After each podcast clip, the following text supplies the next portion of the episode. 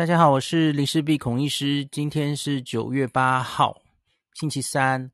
呃，九月八号这个日子大家应该要记得哦，因为这是我们的新冠防疫，台湾对抗新冠疫情下半场。下半场的意思就是进入真正的社区感染哦的第二次段考，开始发考卷了哦，考卷已经发下来了，我们准备要应考了。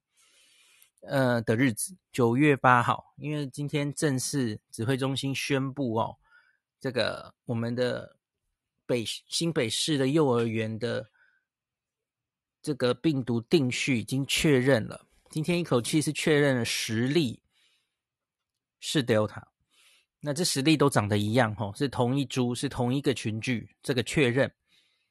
那可是呢，有一个蛋叔，它与长荣机师的序列是不一样的哦。所以有点，呃，因为其实他们离得蛮近的嘛，哦，那甚至搞不好这一例还比长荣机师案早一点哦。虽然你会跟我说，诶，那个是那个八月十三号是怎么回事哦？呃，好，既然那一案好像没有继续扩大，我们就先先暂且不表。现在比较重要的是这边这一案哦。那长荣机师案可能还有一些猫腻，我之前有讲过，可是我们就静观其变，因为。长荣机师案目前框的人好像后续都没有阳性，包括那个高职生吼，虽然 CT 值十一，谢天谢地到目前为止，后来好像都还没有再阳性吼。那那当然，它有一个隐忧，就是一百一十万的细胞简讯会不会其中有人阳性？好，总之现在没有，我们就继续看下去。那可是反而是，呃，这个刚刚说的这个幼儿园的案例吼。呃，十例至少已经十例确定是 Delta，那全部呢？今天是再增加了七例，跟幼儿园相关。所以昨天我跟大家报告是十六嘛，现在是十六加七，所以这个幼儿园相关案例已经达到了二十三例了哦。那这七例里面其实很有趣，一例啊，他是从埃及回来的，应该是埃及籍的三十多岁男性哦。那他是三个人，就一对夫妻，然后有就小朋友，小朋友就念这个幼儿园了哈。那他是暂定埃及境外移入，这个我等下会详细讲。那另外六例呢是本土，那所以相关案例总共二十三。那我们先讲一下哈。那这个埃及按一六一六零，他是没有打过疫苗的哈。那他八月四号从埃及。回台探亲，我我不知道他是不是原本是在埃及工作或怎么样哦，这这里没有讲很清楚啦。那注意一下他的 history，他的历那个病史是这样的哦。首先，这个人从头到尾目前是写无症状哦，他是无症状感染者哦。那他搭机三日内有阴性检验证明。那我们现在境外移入，一律集中检疫，然后呢，会在第零天、第十四天都做 PCR，然后呢，大概在十二天左右还会做一次快筛。所以，因此，在他八月十六号哦，就记住这个日期，八月十六日检疫期满前，他总共哇，连他自己那个自备三天内，虽然这个啊、新闻稿上并没有写是什么检验啊，我不知道是快筛还是 PCR，台湾应该还是会要求 PCR 吧？哦。好，那这样他在八月十六出关前呢，他总共做了至少可能是三次 PCR，一次快筛，他一次阳性都没有，全阴哦，而且他也没有症状，所以他十六号就进入社区，回到家里跟家人们团聚哦。好，然后他一直就到现在嘛，吼，十六号，我们现在其实有些人在怀疑这整件事情会不会是这个埃及爸爸。带带进病毒的合不合理呢？我们我们看一下日期嘛，吼，好，十六号。那大家不要忘记，你应该记得几个日期，吼。那个幼稚园的老师，他是八月二十七号开始有症状的，你应该记得嘛，吼。你看这先后就完全不一样了嘛，吼。十六号进来，那后来这个先生是九月六号，因为这整件事情发生嘛，吼。那九月日，因为他就是那个。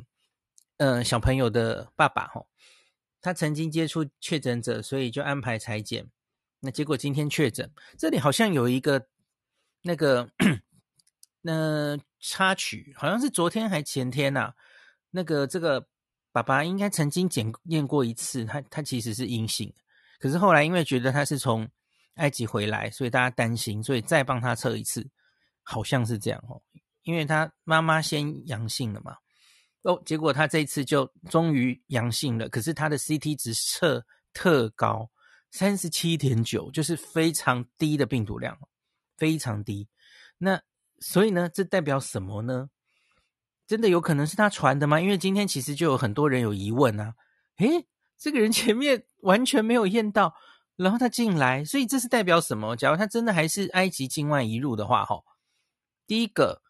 他会不会潜伏期大于十四天的？第二个，你们不是说 CT 值齁三十以上，那几乎没有传染力吗？哈，那这个人为什么可以传给别人？假如真的是用这个人境外一路带进来的话，齁，好，我我先跟大家讲，会问这样病毒的 不是病毒，会问这样的问题的人呢，就是代表你完全没有时序概念。这些所有的 CT 值的变动，在某这个病人的什么时候的病程有什么样的 CT 值都是变动的，你一定要有这个概念。那你要我说有没有可能是这个人带进来？我我来跟大家讲一下，分析一下哈。我其实一直就有注意到哈，来，我我前几天在这个爸爸还没有浮现台面之前，我其实就注意到了哈，这个小朋友。所有小朋友里面，CT 值有人高有人低嘛？哦，那这个他们两个的小孩一六一四五，他是小朋友里面 CT 值最高的一个人，三十五点八。其他的小朋友或或高或低啦，也有人三十二十几都有哈。可这个小朋友 CT 值特高。那这里疫调是写他有症状的日期，请注意是八月二十五号。那在所有的这个幼儿园里面的人，他的症状是最早的，八月二十五，比老师还早哦。好，再来，他的妈妈，他的妈妈 CT 值二十九点一，同样也不低哦，就是病毒量也是高高的哦。呃，对不起，讲反了，病毒量也是低低的哦，都是三十上下嘛。那他的妈妈是八月二十五号同一天有症状的哦。好，所以你看出来了什么？另外，另外，那这个现在我们看到的就是幼儿园本身，幼儿然后往外吼，像有一些家人受到传染嘛，有两个奶奶受到传染，我很担心那个奶奶吼，然后妈妈，然后有好几个妈妈被传染，然后还有一个家庭，那个奶奶的家庭有一个妹妹，很小的妹妹也被传染。那大家可以注意一下哦，多半的这些妈妈呀哦，我。哦，那 CT 值都有点低，就是有点就是刚刚受到传染的感觉哈。比方说十四点六、十四点五哈都有，还有二十四的哈、二十三的。那可是呢，就是这一个家庭，小孩加上妈妈 CT 值都很高，发病日又是最早的八月二十五号。所以你觉得怎么样？我我我现在想到的一个剧本是这样子的。我觉得第一现场有可能是这个板桥的这个社区，板桥这个社区就一千多人哦，然后好像有三栋大楼吧。那目前包括这个埃及的一家人，然后我等一下会讲到的哈，同时今天还确诊的有另外一家人，然后还有宣腾一时的台大的麻醉护理师，他们都住在这个板桥的社区里。那这个社区，所以因此总共有六个人哈，目前为止，六六个人从这个社区捞出来，所以因此这个整个社区目前就是净空，这些人都去，呃，一个是当然是做检查，一个就是集中检疫嘛，吼，才刚刚在做检查，吼，刚刚在框列，然后做了一部分 PCR，还还不知道接下来会不会有更多阳性的，所以我才跟你讲，你不要太天真了，现在才刚刚开始而已。这个社区是这两天才开始捞的嘛，然后开始疫调，你然后你不只是要框这个社区啊，这些社区的这些确诊的人，你还要一一往外疫调，这件事才刚刚开始。然后呢，我们继续看，我觉得假如我们这样解释哈，呃，是这个埃及爸爸带进来。哦，刚刚说八月十三号，然后呢，那个，哎，等一下，十三号没有错吧？我没讲错，对不起，是十六号，sorry。他四号来来台，十六号出关。好，大家看一下，那母亲跟那个小孩是二十五号有症状，有可能吗？哦，那另外这个。这一张我我不是很确定，因为那个护理师啊，这这张表上写八月二十七号有症状，可是我又听张尚存老师今天有说他是那个不舒服，然后通报院内的那个健康追踪，然后是最近才去测的哦，他测了好几次，一测就是三十八，很高，所以我不太确定他为什么没有在八月二十七有症状第一时间去测，我就姑且相信这个疫调好了，然后。因为他后来还有去花莲，大家应该有看到他的足迹哦，就玩了三天。因为他到底是什么时候发病有症状，那个关乎于他到底那个花莲的足迹，他是不是有传染力的，这很重要诶。好，我有点担心那是重要的，嗯嗯，因为他看起来也是得病了一阵子哈。好，他是八月二十七声称有症状，他现在 CT 值也很高了吼，三八点五，所以。我说这好像是第一现场，这这里在这个板桥社区里，现在看到的几例 CT 值都甚高，都已经是之前发生的吼，八月二十几号那个时候发病的一波吼，因为这个埃及人进社区，他可能是十六号才开始有传染力，我等下会解释为什么前面都验到阴吼，我们先继续讲，那另外还有按一六一六三，按一六一六四。这里说调查中，我不知道他什么时候发病了哈。那 CT 值分别是二十二点五跟二十六点一。好，这里我要先跟大家讲另外一件事哈。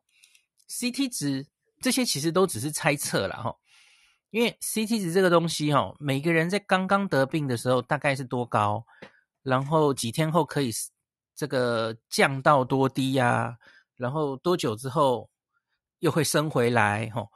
它其实就是。有个人差异的不同啦，吼，每个人免疫力就本来就不一样嘛，吼。然后呢，你不要忘记有打疫苗的人，在新加坡的研究也告诉我们，吼，有打疫苗的人在突破感染，像这个护理师，他可以比较快把那个病毒量降下来，这个你要考虑的，吼。所以他现在已经很快的降到了三十八点五了，吼。那可是当然。也许离他发病不是这么远，也不一定哈。大家可以参考一下。那另外还有一件事是，黄立明老师这几天有发表意见了哈。他说小朋友的 CT 值可能不太能参考，他们可能怎么测都有一点点高，相对于大人来说。因为就早期我们其实就发现，小朋友在这一次新冠的疫情里面，他们相对于大人比较不容易受到感染。那有一些研究显示，可能是因为小朋友那个。鼻腔的 ACE2 受气就是没有大人那么多，所以他们就比较不容易受到感染，这是其中一个理论了哈。那所以他们的 CT 值就怎么测都是低，呃，对不起，都是高高的哦，不会低到非常低。所以你不能只看这个就说他们其实已经感染很久了哈，这给大家参考。所以呢，我觉得在这这一个图里面哈，你比较重要的参考是看大人们的 CT 值是多少，就如如同我刚刚跟大家讲的嘛。在这些所有传出去的家庭里面，就是这个埃及爸爸的家庭哦，那个父母哦，三十以上。那可是其他的，我看这至少几个家庭了哈，一二三四五个家庭，几乎病毒量都是十几或二十。所以我觉得时序上，你要我猜的话，我就是觉得板桥是第一现场。然后传进，从小朋友传进了这个幼儿园，然后幼儿园里面扩散，传到老师，然后每一个幼儿，然后再传回自己的家庭。我自己觉得现在剧本好像是这样走的，所以你要说这到底已经几波了？板桥一波，然后传进幼儿园一波，然后幼儿园再还回家庭，至少三波，搞不好更多哈。那因为这是 Delta，所以它传染可能更快哈。所以它其实可以在短期内就传三波吼，不一定会有以前我们的 Alpha 还要拖比较久，然后敦木舰上那个 D 六一四 G 在海上航行了这么久，然后我们觉得它好像只传了三波吼，不不一定是这样的故事啦，它可以传好几波就是。好，那我现在来解释为什么我觉得，呃，怎么解释？我怎么解释这个前面测都是阴性的这个爸爸？为什么我觉得还是有机会是他带回来的？哦，我我其实没有决定觉得一定是他带回来，因为今天不管是阿中或是是谁忘记了，就说其实我们还没有非常确切的证据，然后跟资料能说这一定是这位爸爸带回来的。首先当然是因为就前面他都阴性嘛。有多大的几率？哈，呃，他前面做的，我刚刚说的这全部的三次 PCR，还有他的快筛抗原，全部都阴性，没有抓到。但事实上，他是有得病的，然后还是进台湾，有多少机会呢？我不能说机会是很低或不可能。可是真的相对比较困难吼，因为怎么讲呢？假如他的剧本是这样的，他是真的是境外移入，他在进台湾的时候，他已经有受到感染，接触到病毒。那可是我们为什么要隔离十四天？那就是因为你假如在上机之前最后一刻接触到病毒，有一个潜伏期吼，所以你可以在零到十四天任何时候发病嘛。那我们就假设这是最糟的一个状况，他是在埃及机场上机前接触到病毒，所以他第一次验，还有他自己准备的三日内当然是阴性的嘛，吼，因为他根本还没有发病，他只是接触到病毒，可病毒开始在他的呼吸道慢慢繁殖，好，所以我们的 day 零没有抓到它，好，那我们的 day 十二还有 day 十四的 PCR 有没有可能漏掉呢？当然有可能漏掉，谁跟你说不可能漏掉的？首先，抗原快筛本来就有一定的伪阴性。再来，PCR 会有伪阴性吗？当然会啊。PCR 最重要的一个限制就是伪阴性。哦，它可能会，你明明是阳性，可是做不出来，有各种理由嘛。你可以是那个检测检体没有抽取好，你可以是反正就是没有测到哦。那个这叫 sensitivity 然后它搞不好也许就是七成八成这样，这跟检体然后 PCR 检体的处理，然后实验室执行有关。伪阴性是 PCR 主要的问题，而不是伪阳性哦。这早就讲讲很多次了，大家应该有这样的基本那个基本的知识了哈。所以呢，呃，我们在整个十四天之内哈，day 零 day 十四各测一次哈。就万无一失了吗？当然不是哈。那你测两次哈，假如一个从头到尾就都是阳性的人，你经过了两次两次伪阴性哦，那几率就很低了哦。因为你一次伪阴性的几率，我说也许是零点三三十 percent 好了。那可是你要连遇两次伪阴性，零点三乘以零点三哦，国中几率问题九 percent，少很多，可是不是零是吧？哦。所以我觉得他是有机会漏掉的。那相对于这个哈，当然还有一个可能，这个人潜伏期超过十四天。李碧英老师常常说：“哎，我们说这个生物界没有绝对的啦，你会不会一定找到了一个人哦？哎，他潜伏期十六天、十八天？我觉得当然有可能，当然有可能，生物没有一定的哈。”那可是你，你假如要这样子吼，因为我今天上了某个节目，大家就在那边呼天抢地，所以这我们还是有破洞的嘛。我们这十四天还是会漏啊，然后歇斯底里的那边强调这些恐惧，我觉得完全不必要。你什么时候有错觉，我们的十四加七就可以百分之百防掉每一个人？从来不是这样的。十四加七当然有可能漏掉人啊。你你你就算现在检查已经做到这样了。你是漏掉人的几率少很多，你还是可能会漏掉人的。那我已经跟大家讲过了，你假如要比较，吼，好像完全不会有问题，吼。你从去年开始你就应该要十四加十了，大家知道吗？零到十四天是发病，你可能无症状嘛，吼，有机会发病。那你假如很惨，你就在 day 十四发病的话。然后你大概有十天的传染人的时间哦，所以最万无一失，你应该全部的人入境就隔离二十四天才对啊。然后这里我再跟大家讲一个，呃，大家最近常常我看到很多人在引用那个，那个应该是我忘记是新加坡还是武汉，对，对不起，呃，广州的一个 study，就是 Delta，他说 Delta 可能需要十八天，那个病毒量才可以下降哦。没打疫苗的人了，有打疫苗会快一点，可能要十八天，所以他就说，所以我们这个隔离可能需要到十八天，不是十四天哦。他说：“我们所以这样，哎，境外一入，哎，应该到十八天呢、啊，或者有些国家其实也弄得更长哦。我们需不需要？哦，我跟你讲，你你这完全搞错了，你把潜伏期跟有可传染期搞反了，搞搞混了。大家听得懂吗？我们原来对 Delta 以前的病毒的理解哦，是它是从你有症状开始，大概十天你是有传染力的，这叫可传染期。”你得病之后，第十一天，你虽然以后你还是验得到 PCR，可是它就几乎都是尸体，它都没有传染力了哦。这叫可传染期。所以，我们现在住院的人、确诊的人，美国其实去年六月开始，他就是说啊，不用追踪 PCR 了啦，你直接有症状十天后，你就可以解隔离了，也不用追踪了哦。好，所以这样隔离是十天，是十，不是十四，十四是因为潜伏期可以零到十四啊。可以长达十四天，所以因此我们才去进入，就是境外一路的人，我们抓十四天。你要搞清楚，这是两个不同的概念。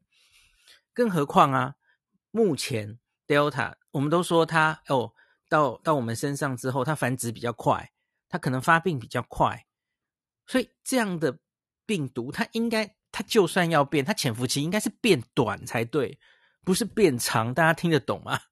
你觉得它繁殖那么快，那么适应人类，那那它发病比较快，大概平均四天嘛？我记得有一个研究，所以它应该 P 中中位数的潜伏期是变短嘛？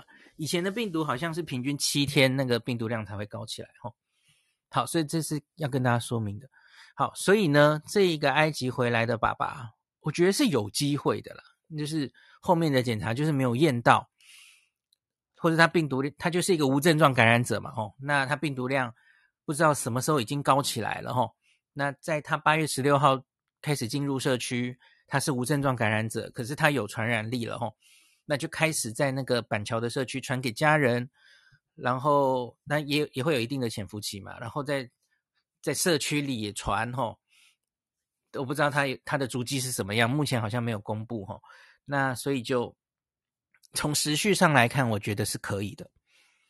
那假如真的是这样的话，我们也许三号是比较安心，对吧？因为你就找到了一个传染源。可是呢，当然也有可能不是这样的嘛。代志不是拱狼想的这么简单哦。当然有可能不是哦，有可能根本这个爸爸他也只是他超无辜哦，他他也是在这个板桥，他十六号出来之后，他才受到感染，有另外一个传染链。传给板桥的这些人，好，我不能排除。可是现在以我们目前手上证据可能性，也许从埃及进来好像是比较合理的解释。那另外，今天我有去试着找啊，那埃及到底是流行什么变种病毒啊？很抱歉，我觉得埃及当地好像是没有非常的，呃，不是每个国家都有一直在就是很系统的验自己的病毒的啦。吼，那所以我只有。从那个看到很零星的哦，然后有一个新闻报道，他们在八月二十几号有一篇报道说，埃及第一次培养出、定序出他们也有 Delta 病毒了，然后那例是七月的案子。对，所以我不是很 确定他们到底状况怎么样了。他们应该前面也是 Alpha，那 Delta 目前到底流行什么样？我我没有看到资料。假如有人看到资料，欢迎丢给我哦。好，那所以就是。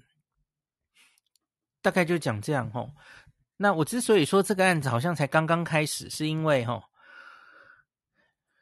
我我其实反而没有比较担心说，呃，我们从这个幼儿园的第二现场，然后传到每一个家庭，因为这个其实比较好框列，因为看起来传到其他家庭时间好像都有比较刚刚发生，所以还来得及框列跟阻止三号了，因为可是你知道那个。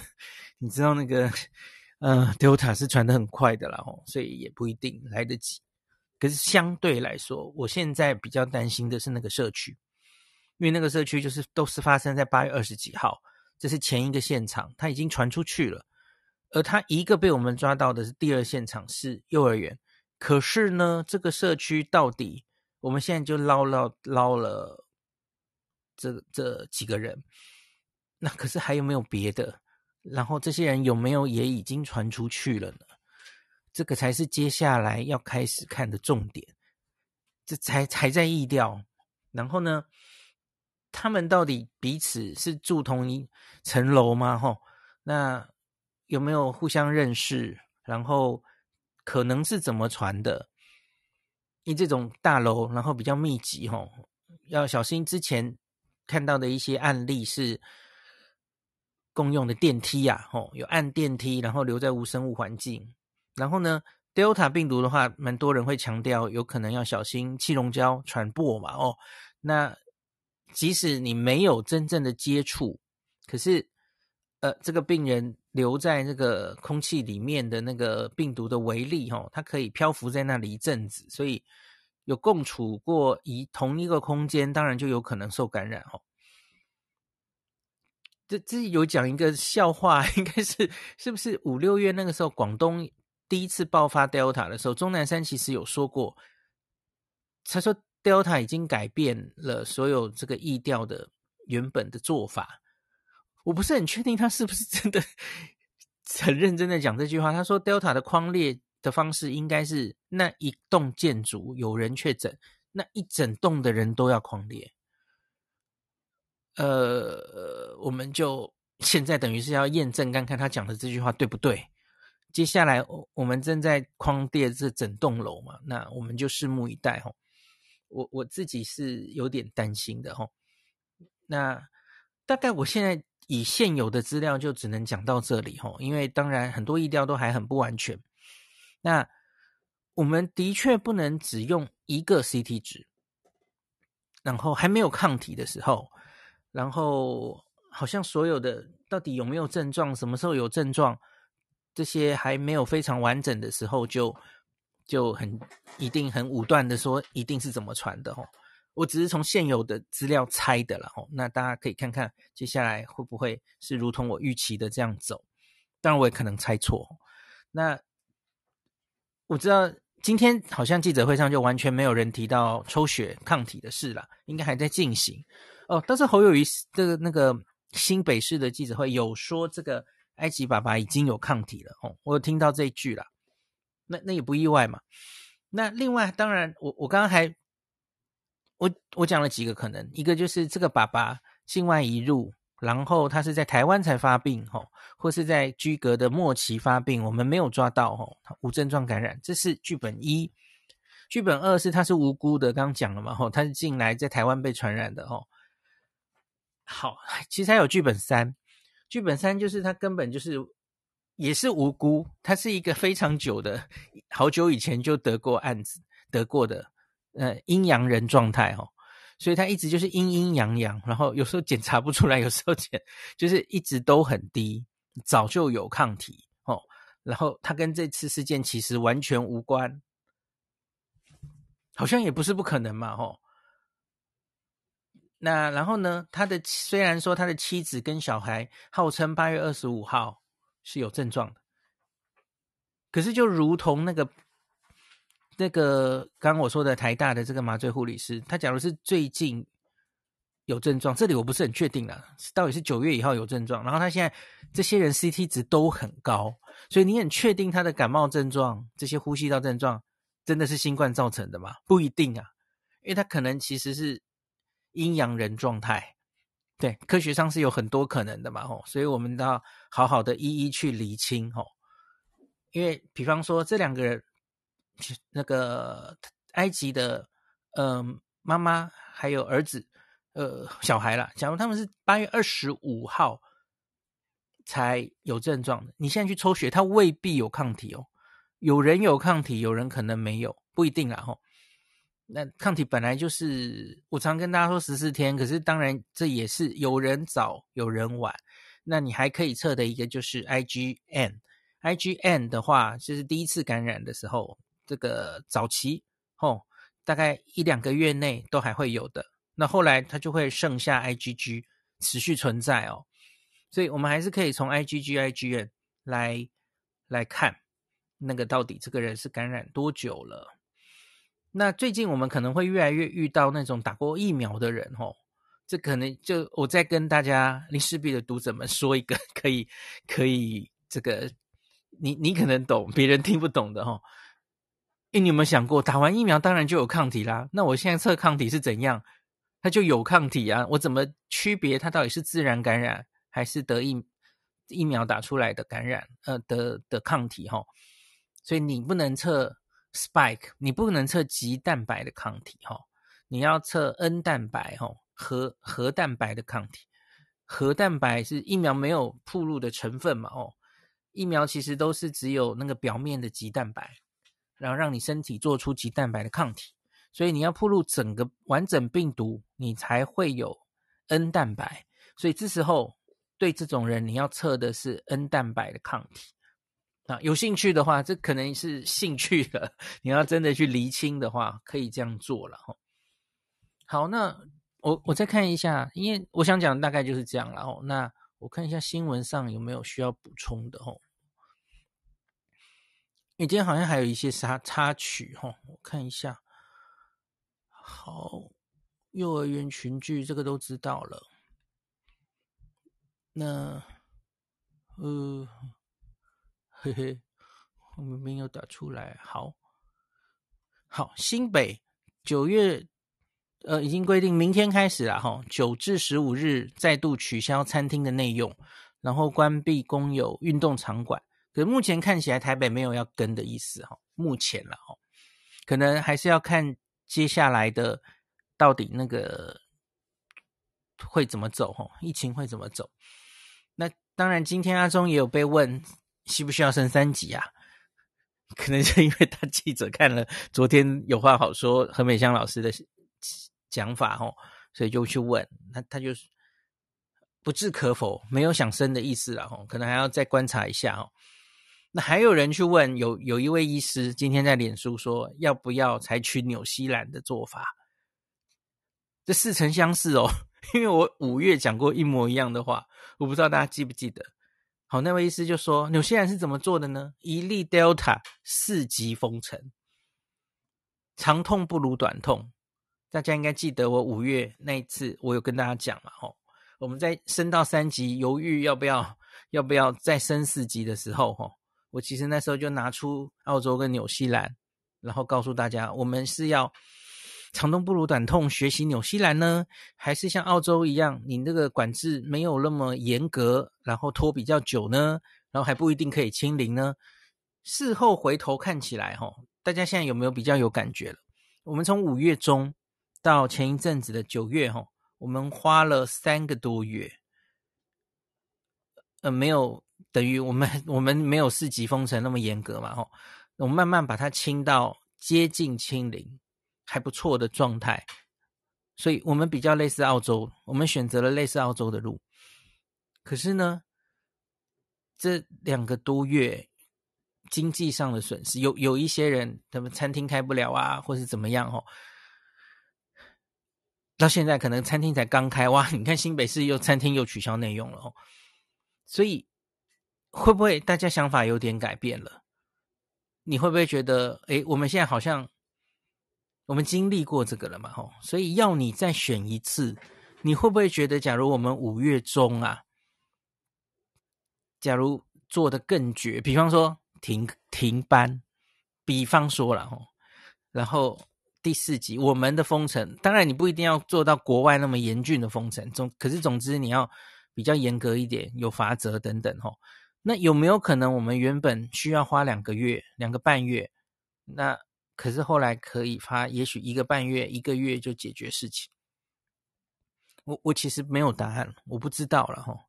那可是今天就问记者就问，哎，那我们是不是考虑采取纽西兰的做法？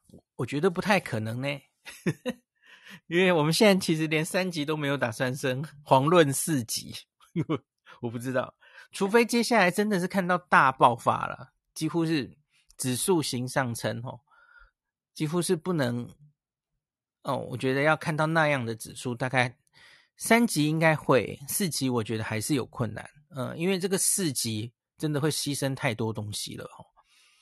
那然后前面有过我们这样类似在三级，然后自主封城的经验，就把它控制下来。当然有一部分的经济受伤蛮严重，可是其实也有部分经济是撑下来，因为毕竟没有停班嘛。吼，那所以我觉得。从阿中的口气看起来，好像还是打算这样做哦。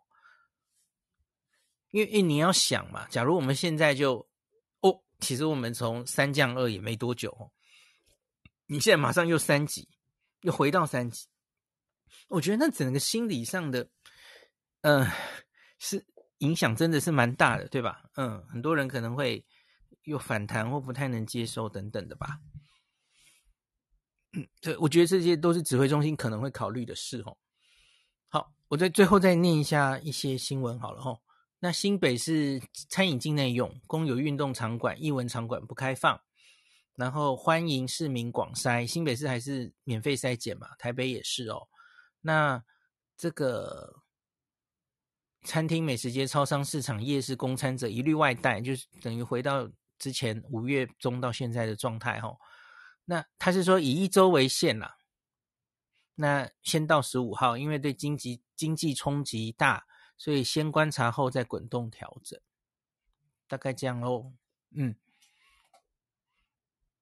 好，然后侯市长就表示，社区筛检站会持续开设，新北市府是从头到尾都欢迎大家筛检，而且是不断的广筛，筛检站是一直没有撤的齁。好。我再看有没有别的新闻吼。那这个好，我看一下新闻，就发现我其实都讲过了。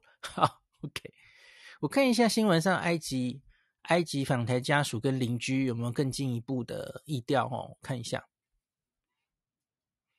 好，染疫住院的幼儿目前都健健康良好，都嘛轻症吼。那这个。嗯，诶，哎嘿，侯市长表示，哈，这个境外移入的埃及人士，他 CT 值非常高，三十七点八，已有血清抗体，所以我没有听错嘛。相关的感染源将进一步厘清。那有关基因定序要等中央公布，一定要方向才能更明确。好，这里我刚刚漏讲了一个东西，我们怎么证明真的是这个人带进来的？假如可以把他也基因定序是同一株的话，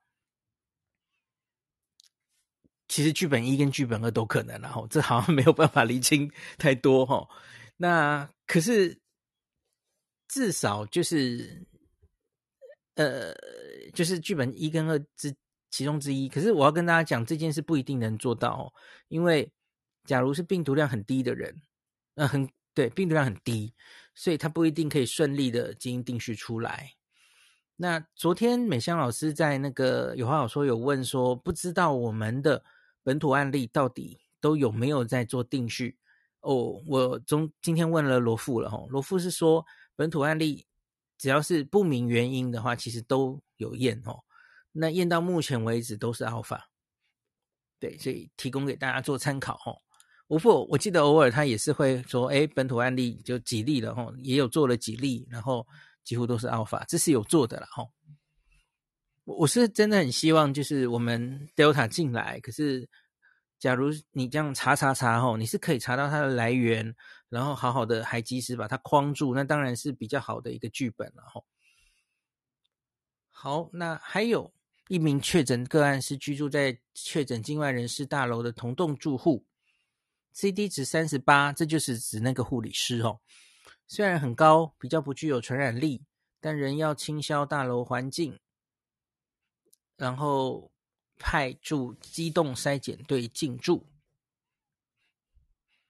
然后同栋大楼住户开始安排，如果没有办法一人一室的居家隔离，就要安排到集中检疫所或集中防疫旅馆。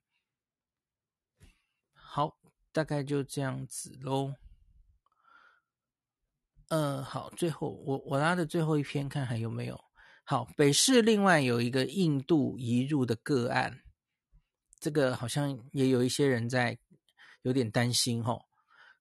那他是说这个他解隔前裁剪是阴性，诶，这跟我们今天谈谈论的话题也有关吼。这种境外移入的政策吼，印度入境解隔前阴性，然后他六日九月六日因为要需出国再度裁剪转为阳性了，而 CT 值大于三十。